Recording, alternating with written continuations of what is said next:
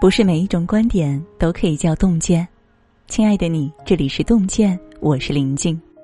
今晚你要和大家分享的文章，看了 OPPO 年薪四十万招聘应届生，我终于理解了坐轮椅的张桂梅。下面呢，我们就一同来分享。昨天有人在网上爆料了 OPPO 年薪四十万招聘应届生的消息。看完这则招聘信息，很多人流下了羡慕的口水。有人说：“我真的非常羡慕，好想找这样一个公司啊！”还有人说：“估计下辈子才能去这样的公司了，这辈子是没机会了。”的确，高薪背后，无论是对人才还是学历，都有着更高的要求。有网友介绍，想要拿到四十万年薪，起码得是普通九八五或者二幺幺毕业。如果是从更高等的学校毕业，年薪可能还不止四十万。想起前段时间高考再次走进大众视野的张桂梅校长，我突然明白了她为什么一定要坚持把云贵山区的女孩送进大学。我先讲两个故事。张桂梅曾遇到一个女孩，读高三了，却辍学在家掰玉米。张桂梅上门家访，才发现因为家里穷，两个弟弟都被送到县城去补习了。作为女孩子，她就不能上学了。张桂梅听了，气得直跺脚，对着孩子的爸妈吼道：“你们是不是脑子有病？姑娘要高考了，却送儿子去补习。”说完，她扔下两百块钱，带着女孩回到了学校。跟华坪女高的所有同学一样，女孩学习很刻苦。后来高考，女孩顺利考上了大学，走出了大山。还有一个故事来自网友在玉林本地论坛曝光的一篇日记。一位名叫李菊兰的女生，农村出身，初中毕业就跟同学去广东打工赚钱。因为对外面的世界充满了好奇，少女满怀期待的开始了工作。他们在东莞的一家电子厂落脚，在流水线上做着简单又重复的工作。一开始他干劲十足，可刚过一个月他就彻底崩溃了。每天工作超十二个小时，早晨六点半起床，一直到晚上十二点以后才能睡觉。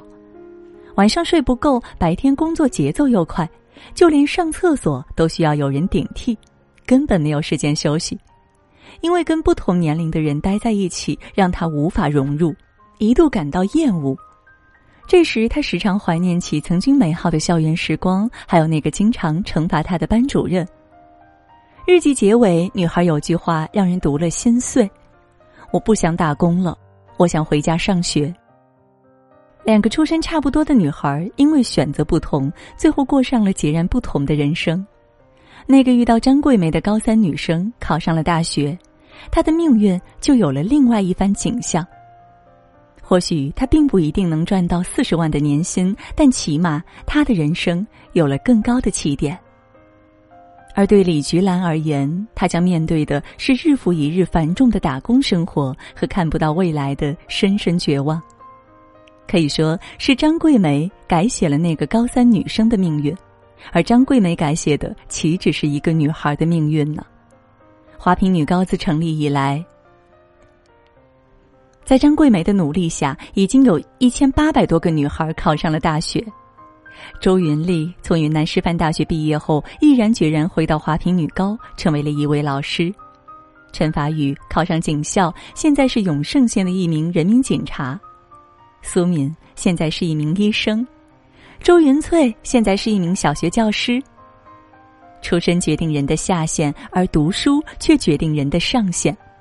正是读书给了很多人绝地反击、实现阶层跨越的机会。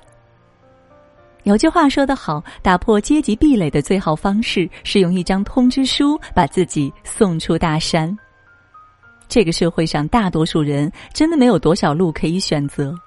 如果人生真的有捷径，读书可能是改变命运最好的路。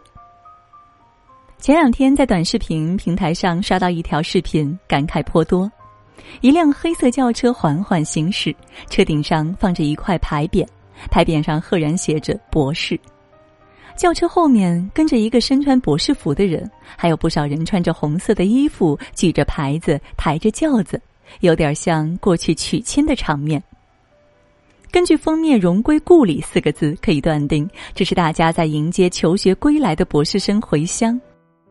通过照片可以清晰的看到，这个地方并不算富裕，路是水泥的，大家穿着朴素，头顶电线纵横交错，周围房屋也有点破败。这样一个地方出现一个高材生，理应是街坊邻里都感到高兴的事儿，可在评论区里却充满了言语的嘲讽和奚落。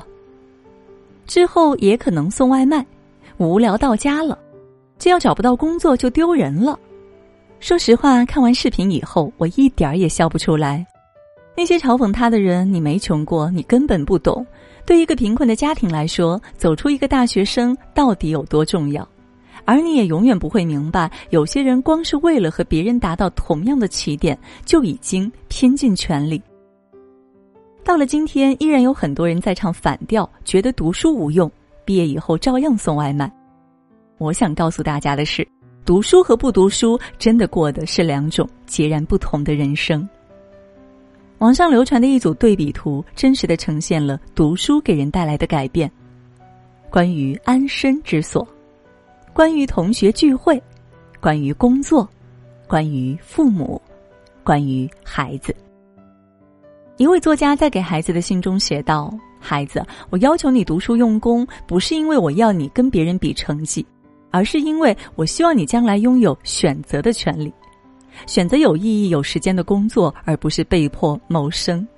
读书不会给你直接带来财富，但是读书可以让你获得更多创造财富的机会。当你通过读书登上了更高的台阶，有了更广的视野。”人生就会有更多的可能性。从 A 点出发到 B 点去，不读书的人可能只知道一种方法，而读书的人知道不止三种方法。更重要的是，读书的人不会把目标局限在 B 点上，还能同时看到 E、F、G、H 等等各种可能性。然后每一种可能性都知道不止三种可以到达的方法。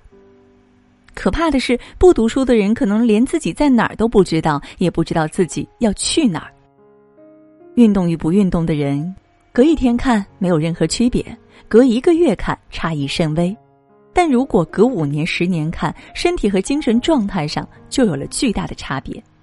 读书也是如此，把时间跨度拉长，你就会发现，读书与不读书的人，生活质量终成天壤之别。无论是生活事业还是思考方式，读书的人往往比不读书的人更加丰盈，更有质感。最后，我想再给大家讲一个发生在我身边的事情。上大学的时候，睡在我下铺的室友来自国家级贫困县甘肃会宁。对室友来说，最大的困难不仅仅是自然环境的制约，还有家庭突如其来的变故。室友的父亲在他上初中时就因车祸去世了，家里兄妹三人，所有的重担都落在了母亲的肩上，日子过得有多艰难可想而知。生活在这样一个摇摇欲坠的家庭，想要改变命运，唯有努力读书。所以，室友和他的哥哥在学习方面都付出了常人难以忍受的努力。功夫不负有心人，室友的哥哥成了他们村里走出去的第一个大学生，而室友。是他们村走出去的第二个大学生。室友的哥哥学了法律，毕业后进了事业单位，工作很稳定；而室友在我们都工作以后，又选择了继续求学深造，博士毕业去了国内一所高校任教。正是读书改写了兄弟俩的命运，也让这个摇摇欲坠的家庭找到了希望。有句话说得好：“怕吃苦，吃一辈子苦；不怕吃苦。”吃半辈子苦。读书虽苦，但却是你此生承受最轻的苦。真正的苦是被命运扼住了咽喉，无法动弹。你要相信，你为读书吃过的每一份苦，都被悄悄记下了账，十倍回报于你未来的生活。最后，给大家分享清华女孩张薇在毕业典礼上的一句话：“如果命运给你比别人低的起点。”请用一生奋斗出一个绝地反击的故事。点个再看，与朋友们共勉。好了，今晚能和大家分享的文章到这就结束了，感谢各位的守候。喜欢我们文章的朋友，也不要忘记了在文末给我们点个再看。让我们相约明天，也祝各位每晚好梦，晚安。今天我寒夜里看雪飘过，怀着冷却了的心窝飘远方，风雨里。追赶，雾里分不清影踪。天空海阔，你与我可会变？多少次，迎着冷眼与嘲笑，从没有放弃过心中的理想。一刹那，仿佛若有所失的感觉。不知不觉已变淡，心里爱。原谅我这一生不羁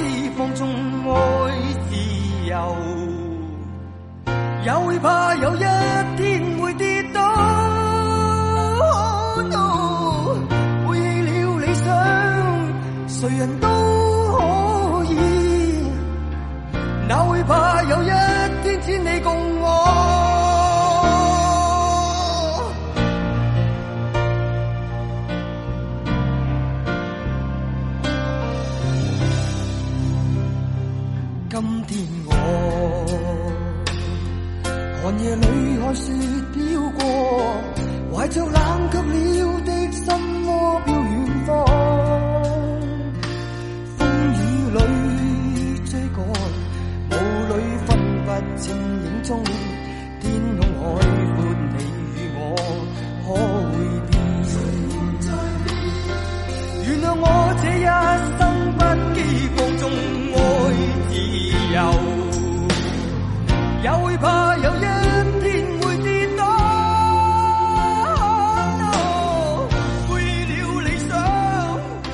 that